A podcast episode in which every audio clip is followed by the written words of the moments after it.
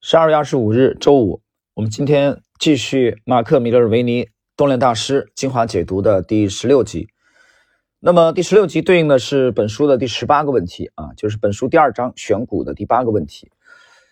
那么这个问题其实谈的主要是怎么去交易新股啊，这个问题其实很有针对性。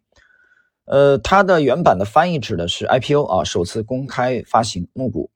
我在等会儿这个解读的时候，我们就直接啊把它翻译过来。我就直接把它翻译为新股哈，这样大家可能更容易理解一些。我们来看这个问题：你们交易这个 IPO 啊，就是交易这个新股吗？首次公开发行的。那么，对于交易历史非常短的股票，你们去如何定义啊它的这个趋势？我们看第一位大师米勒尔维尼回答：呃，首先，我喜欢这个。等待一下，等到这个 IPO 的啊这些新股来积累一些交易的历史。那么我通常呢喜欢观察三到四周。那么交易这些新股的时候，你的时间的架构肯定是被压缩的。几个星期的交易记录没有办法解读出啊任何长期的趋势。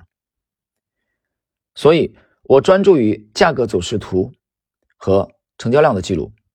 我想要看看这些股票的技术面与基本面特征是否跟我在其他交易历史较长的股票中所观察的一致。如果发展出坚实的底部，那么我会在价格突破整理区间的时候买进，而且最好买在历史高价的附近。停顿一下啊，这个解释一下第一位这个米勒维尼的观点。他讲到的里面有几点啊，第一个是交易新股的时候呢，他不喜欢啊一上来就干就买，他喜欢停顿一下，等待那么数周的时间，这是第一。第二，他重点去观察这个新股的两个要素，一个是价格，一个是成交量啊，这其实就是市场行为啊。这个在这张专辑当中，我其实讲了很多次了。那么第三，他想看到技术面。与基本面的共振，那么这个共振呢是否吻合他一贯使用的这个模型？这个模型是他在交易一些老的股票啊，上市比较久的股票也用的啊，所以他他讲有没有这个一致啊？那么第四，他喜欢在价格突破整理区间的时候买进，而且最好是在最高价所以米勒维尼的整个的这个回答啊，我把它总结为了这个。四个点，好，接下来我们看第二位 David Ryan。是的，我也是这么做的啊，就是他跟米勒维尼做法没有什么多大的区别。我会在股票发行的几个星期之后再来考虑它。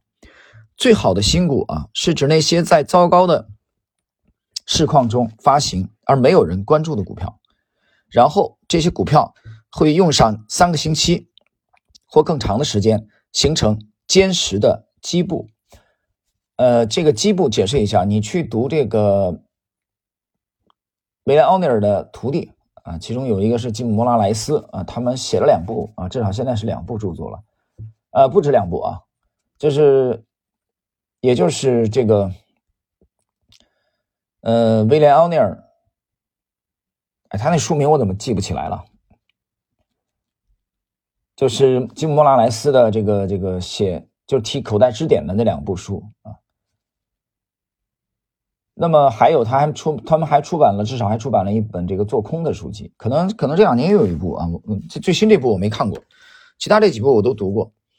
那么他的第三部是讲怎么去做空的啊，那个是零七年在中融华银做投资经理的时候，我就读过那部那部书啊，写的其实挺好。就是他们在那在那里边的时候，那个翻译的时候，其实提到会基部，这个基部呢，我们可以把它理解为就是一个底部啊，翻译的不同。那么戴维润讲的是。呃，用上这个新股，如果用上三个星期或者更长时间形成坚实的底部，那么一旦市况开始好转，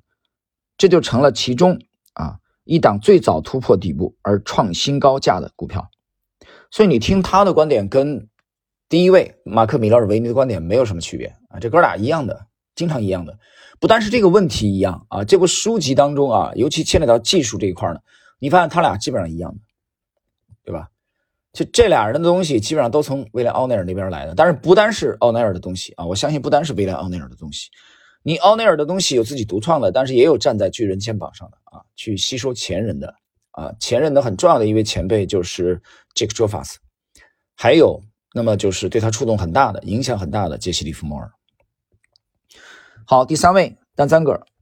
有的新股一推出呢就非常的活跃，在最初几天到几个星期之内表现良好，然后便开始静止或者进入底部的 这个震荡。可能要花上几个星期，甚至几个月的时间。那么，针对新股呢？啊，就是刚刚 IPO 的这些新股呢，我会在价格突破任何坚实的枢纽区域时买进。操作的手法就跟其他的这个交易其他的动能的股票是一样的。啊，第三位单三个讲的是他的手法跟他操作老股票没区别。你看这一点和第一位大师一样的。啊，马克米勒维尼没有说他对针对新股来一个啊一个新的玩法，没有。套路是一样的，只不过是唯一的是耐心一点啊，不要一上市马上冲进去。第四位，马克里奇二世，我会交易新股，但我不会在发行的第一天操作，就跟马克和戴维一样，我会观察这些股票至少几个星期，最好等上几个月，然后才考虑是否买进。当新股的交易区间已经大致成型，我便开始留意合适的时机。操作方法跟其他的股票一样，不过我会稍微。提高新股的持股的比例，因为这类股票还未得到机构投资者的普遍的关注，甚至还没有被大量买进，所以你有理由期待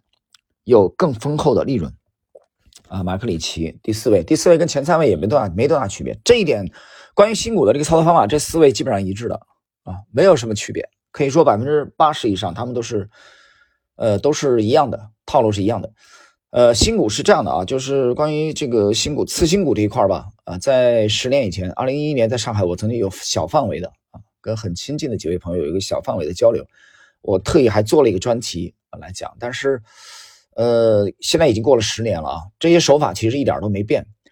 但是什么时候，呃，我看在合适的时机啊，在喜马或者什么其他的平台，我没想好啊，我想。也有朋友，也有朋友听友啊，不断的在问啊，包括星球里的星友，呃，关于这个次新股这一块的，嗯，能不能把这块的这个这个技术拿出来，呃，这个交流一下？我想可能我们需要等待合适的时机啊，我再考虑这个问题。好，那么今天的内容啊，并不是很呃复杂，主要是来讲交易新股。那么我们简单的小结一下，对新股这四位大师的。观点最一致的一点，首先就是不要急于介入，不着急，给他点时间，给他点时间，让他干什么呢？让他震荡，让他表，让他去表现。然后这个震荡表现的过程中，你来观察有没有形成坚实的这个基部啊，就是底部，然后再来决定你是要买还是要卖。好了，朋友们，我们今天的这一集啊，第十六集对应的本书第二章选股的第八个问题啊，如何操作新股，就到这里。